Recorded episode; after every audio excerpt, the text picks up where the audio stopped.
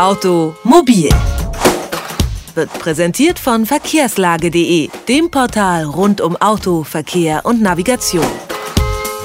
Steigende Ölpreise und von der EU festgelegte Werte für Feinstaub legen nahe, den Verbrennungsmotor in Autos kann und wird es nicht ewig geben. Die Suche nach Alternativen läuft deswegen auf Hochtouren, denn auf den Luxus eines eigenen bezahlbaren Autos möchte niemand verzichten. Der Antrieb der nahen Zukunft scheint auch schon gefunden. Das Zauberwort heißt Elektromobilität. Jeder große Autohersteller hat mittlerweile eine Modellsparte mit Elektroautos und erst vor kurzem förderte die Bundesregierung die Entwicklung Elektromobilität mit einer Milliarde Euro. So verlockend der Gedanke eines sauberen Autos mit Energie aus der Steckdose auch ist, der Weg bis zum alltagstauglichen E-Auto scheint noch weit. Ob der Elektromotor wirklich der Antrieb der Zukunft sein wird und wie weit man noch von dem alltagstauglichen E-Auto entfernt ist, das fragen wir Olaf Wollersheim. Er ist im Team Kompetenz I am Karlsruher Institut für Technologie, dort für das Systemmanagement verantwortlich und jetzt bei Detektor FM im Interview. Einen schönen guten Tag, Herr Wollersheim. Ja, schönen guten Tag, Herr Tiedo. Ich grüße Sie. Erst kürzlich hat ja die Bundesregierung die Entwicklung der Elektromobilität mit einer Milliarde Euro gefördert. Ist denn eine solche Investition überhaupt gerechtfertigt? Man legt sich ja praktisch schon auf einen Antrieb der Zukunft fest. Ja, die Bundesregierung hat ja Klimaschutzziele äh, formuliert und äh, wenn die erreicht werden sollen, dann muss auch der Verkehrssektor dazu seinen Beitrag leisten. Mit der Senkung des Verbrauchs von Verbrennungsmotoren allein wird das aber nicht äh, zu schaffen sein. Und äh, da stellt sich die Frage, welche Alternativen hat man denn im Fahrzeug? Und im Moment äh, sieht es so aus, als ob da eigentlich der Elektromotor die einzige vernünftige Alternative ist, mit der man das schaffen kann. Die CO2-Emission von Elektromotoren kann ja bis auf fast null reduziert werden, wenn man den Strom aus erneuerbaren Quellen bezieht. Beim Verbrennungsfahrzeug äh, liegt sie eben auf absehbare Zeit immer noch in der Gegend 150 Gramm pro Kilometer. Hm, Sie haben gerade gesagt, die einzige Alternative klang so ein bisschen wie das einzige notwendige Übel.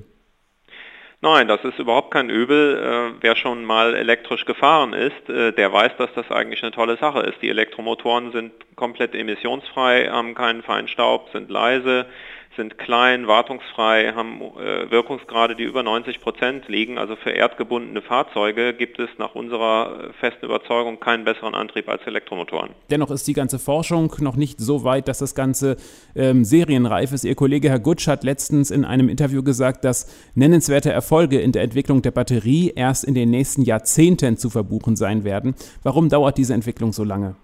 Ja, also Batterien werden natürlich kontinuierlich weiterentwickelt. Es gibt ja heute auch schon Lithium-Ionen-Batterien in Fahrzeugen und jedes Jahr erscheinen neue Batterietypen mit verbesserten Eigenschaften.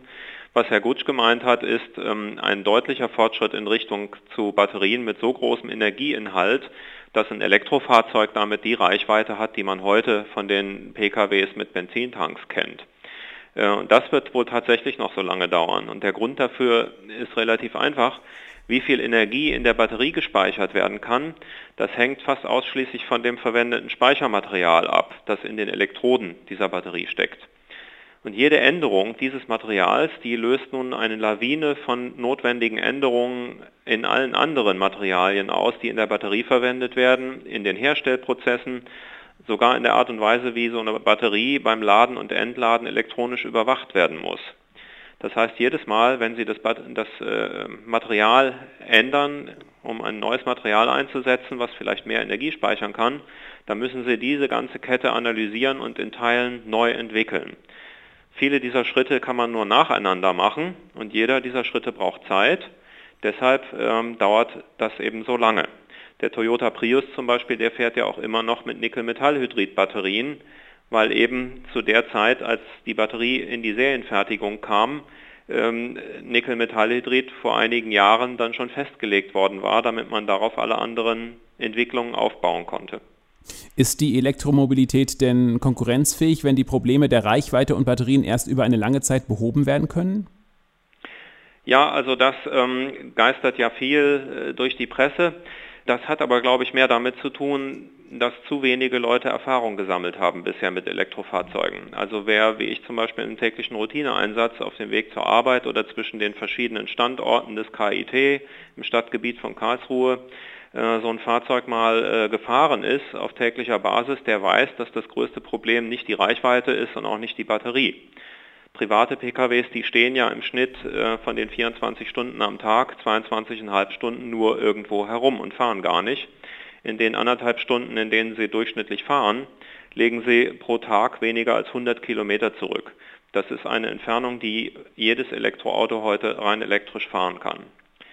Das heißt, ähm, wer die, diese Erfahrung gemacht hat, weiß, dass Elektrofahrzeuge absolut alltagstauglich heute schon sind und verliert auch die Angst vor dem Liegenbleiben. Natürlich ist das nicht geeignet für einen Familienurlaub in Südfrankreich, das ist klar. Aber das größte Problem bei Elektrofahrzeugen ist nicht die Reichweite, auch nicht die Lebensdauer der Batterie, sondern sind die Kosten. Kein Mensch sieht ein, für einen Kleinwagen 40.000 Euro zu bezahlen, nur weil der mit einer Batterie fährt. Und äh, da Sie sagen, Elektroauto ist die beste Alternative zum ähm, bisherigen Auto, äh, ist auch nicht die Gefahr, dass plötzlich ein anderes Auto das Elektroauto ähm, überholt und äh, sich schneller entwickelt? Also es gibt ähm, Alternativen äh, für die Energiespeicherung an Bord. Da wird ja auch seit vielen Jahren zum Beispiel an Brennstoffzellensystemen gearbeitet, äh, bei denen ein Wasserstoffspeicher als Energieträger dient. Ähm, aber das ist natürlich letztlich auch nur ein Elektroauto mit dem Unterschied, dass eben die große Energiemenge nicht in einer Batterie gespeichert wird, sondern in einem äh, Wasserstoffspeichermaterial und dann in der Brennstoffzelle in Strom umgesetzt wird. Vom elektrischen Antriebsstrang her äh, ist so ein Fahrzeug absolut identisch zu den rein batterieelektrischen Fahrzeugen. Und weitere äh, Alternativen sind mir derzeit nicht bekannt. Sie haben gerade eben schon äh, die Kosten angesprochen für ein Elektroauto. Im Moment ist es für einen Kleinwagen noch sehr, sehr viel. Also das Ganze ist sehr, sehr teuer. Im Moment würden Sie sagen, so richtig für den Normalo lohnt es sich noch nicht, ein Elektroauto zu kaufen. Aber wann könnte es denn soweit sein? Ja, das ist die spannende Frage. Ähm, in anderen Ländern gehen die Regierungen ja den Weg, den Kauf von Elektroautos mit direkten Zuschüssen zu fördern. Äh, wir glauben, dass das vielleicht für eine Anfangsphase auch sinnvoll sein kann, aber wir arbeiten äh, deswegen ganz gezielt und konzentriert an der Senkung der Herstellkosten für Batterien. Das Hauptproblem sind die Batteriekosten. Und dass Batterien so teuer sind, liegt an dem außerordentlich komplizierten Herstellungsprozess. Und da glauben wir, dass wir mit unseren Instituten äh, für Produktionsforschung hier in Karlsruhe sehr gut aufgestellt sind, um äh, wesentlich einfachere und wesentlich kostengünstigere Herstellverfahren zu entwickeln, mit denen man dann Batterien äh, zum, sagen wir mal, halben Preis herstellen kann, verglichen mit dem, den man heute zahlen muss. Die Infrastruktur der Tankstellen in Deutschland ist bis jetzt auch nur sehr spärlich vorhanden. Wann wird man denn mit dem Ausbau dieses Netzes beginnen? Ja, auch das ist äh, natürlich eine spannende Frage. Der Ausbau dieses Netzes, der beginnt ja schon, aber natürlich im Moment sehr punktuell und meistens gefördert mit staatlichen Zuschüssen. Ähm, das hängt ein bisschen, äh, wie auch der Kauf der Autos an sich, an der Ökonomie. Die Frage ist, wer kann mit dem Verkauf von Strom Geld verdienen? Und da kann man sich ganz unterschiedliche Modelle vorstellen. In Japan zum Beispiel ist es heute schon so, dass in Supermärkten oder in Restaurants äh, Ladesäulen aufgestellt werden, weil sich die Betreiber äh, der Supermärkte und der Restaurants eben zusätzliche Einnahmen versprechen, wenn ihre Kunden äh, zum Aufladen das Auto dahinstellen und dann in der Zeit eben essen gehen oder einkaufen. Wie das in Deutschland am Ende sich entwickeln wird, ob die großen Energieversorger äh, Ladesäulen flächendeckend aufstellen oder ob es die Automobilhersteller sind, ähm, das ist eine interessante Frage und äh, ist im Moment ähm, aus unserer Sicht noch nicht entschieden, aber es spricht einiges dafür, dass es eher die Energieversorger sind, die auf diese Weise dann versuchen, äh, ihren Strom abzusetzen.